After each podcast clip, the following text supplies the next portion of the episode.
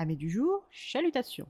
Pour les petits nouveaux, moi c'est Sekhmet et je vous souhaite la bienvenue dans mon podcast littéraire. Dans mon émission, je vais tenter trois fois par semaine de vous donner envie de découvrir des livres de tout poil, récents et moins récents.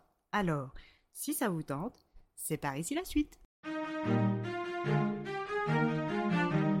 Aujourd'hui, je vais vous présenter Le chant des sans-repos de Roséanne A. Brown, publié aux éditions de Saxus. Dans ce roman, nous nous retrouvons plongés en plein cœur de la cité-État de Ziran. Cette ville est entourée par un rempart qui s'étire à perte de vue de chaque côté, se confondant avec l'horizon. D'une certaine façon, deux villes se côtoient dans l'enceinte des remparts de Ziran.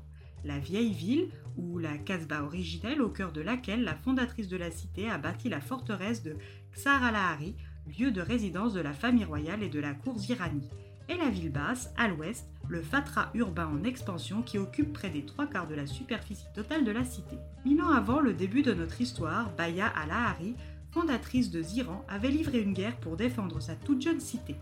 En exploitant la magie de la comète qui n'apparaît qu'une fois tous les 50 ans, Baya avait battu les sorciers de l'Uldraji Telra, son mari et tous les alliés du pharaon, ce qui avait mis un terme définitif à la guerre. Mais après cette victoire, Baya fit bâtir le rempart qui encercle encore aujourd'hui Ziran pour protéger la cité et ses habitants d'une nouvelle guerre. Et lorsque le rempart fut érigé, Baya savait cette construction de pierres infranchissables par des ennemis humains. Mais que faire contre ceux dotés de pouvoirs surnaturels, hormis dresser une barrière magique? Pour ce faire, Baya aura troqué sa liberté et celle de ses descendantes pour maintenir éloignés les ennemis humains et surnaturels. Mille ans après, la barrière résiste et contraint toujours ses descendantes à rester derrière les remparts à l'abri d'environ. C'est dans ce contexte que nous rencontrons la jeune princesse Karina Alahari, 17 ans. Cette jeune fille aventureuse rêve d'aventure loin du palais et de ses futures obligations de sultane, mais la barrière l'en empêche. Alors pour échapper à son quotidien fait de leçons et d'enseignements en tout genre, elle arpente les rues de la ville basse, où accompagnée de son amie d'enfance et suivante Aminata, elle défie à Loud tous les musiciens professionnels qu'elle croise. Le jour de notre rencontre avec Karina, elle est au Phoque d'Encens, une salle de concert de la ville basse, excessivement grasseuse, mais aussi très populaire et fréquentée par toutes les ethnies qui peuplent Iran. Après la présentation du musicien, elle lui lance le pari qu'elle peut faire mieux que lui. Si elle gagne, elle embarque sa recette du jour et si elle perd, elle sera sienne pour la nuit. Les deux concurrents s'affrontent sur un thème classique, la balade de Baya Alahari. Sans surprise, c'est Karina qui l'emporte, et ce deux fois consécutives, remportant en sus un livre historique rare, très précieux pour son ancien propriétaire. La princesse ne veut pas rentrer au palais tout de suite, mais au détour d'une ruelle, elle et son amie sont rejoints par le musicien perdant du phoque d'encens. Menaçant les deux jeunes filles avec une lame, la situation est critique jusqu'à l'arrivée opportune de la chef des sentinelles royales, Amidou. Dépêchée par la sultane sa mère, Aïssa Sarael, dite la crécelle en personne.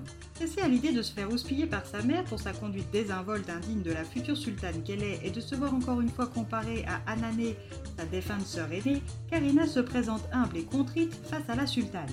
Cette dernière comprend le besoin d'évasion de sa fille et lui raconte l'histoire de la création de la barrière par son aïeul Baya, ainsi que l'importance des festivités du solstice de la comète Baya, toute proche.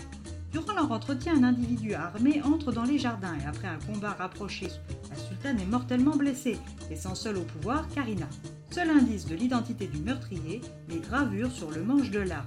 Karina, qui n'a jamais souhaité être aux commandes de la cité, va devoir prendre ses responsabilités.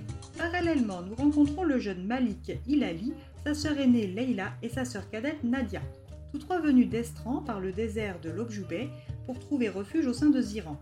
Faisant partie d'une minorité unanimement rejetée, ils ont utilisé des faux papiers les identifiant comme étant originaires de Talafi. Après s'être fait maltraiter dans les camps de réfugiés, traversés au péril de leur vie un désert aride, ils se sont fait voler leurs faux papiers par un gamin de leur peuple aux portes de Pronan. Mais la petite Nadia, 6 ans, est encore insouciante et la griotte, conteuse envoûtante, l'a séduite par son histoire et lui a fait oublier ses misères. À la fin de son histoire, la griotte pose une énigme qui donnera le droit à son gagnant de faire un vœu immédiatement exauçable. Nadia fait donc le vœu d'entrer dans la ville. C'est là que la fratrie fait la connaissance de Idir, un homme qui par le passé a aidé Baya pour sécuriser les remparts en lui prêtant sa magie. Pour toute récompense, il a reçu l'exil et le bannissement. Malik veut récupérer sa petite sœur liée à Idir par la magie du vœu, et doit en échange venger ce dernier en tuant la princesse Karina avec une lame spéciale. Malik scelle un pacte de sang avec cet être surnaturel et commence à réfléchir. Il est soudain désigné comme champion pour sa divinité pour les Jeux de Solstacia, lui donnant un accès au palais pour toute la semaine des festivités. Ne reste plus qu'à tuer la princesse. Mais Malik est-il prêt à tuer de sang-froid cette beauté irréelle qui est Karina? Lui qui ne sait pas ce que les jeux vont lui réserver, est-il seulement prêt à y participer? Et plus important encore, survivra-t-il? De son côté, Karina trouvera-t-elle un moyen de sortir de Ziran et de briser le charme? Et le livre qu'elle a gagné au phoque chantant ne contiendrait-il pas les réponses à ces questions? Une aventure qui mérite une attention toute particulière, il me semble.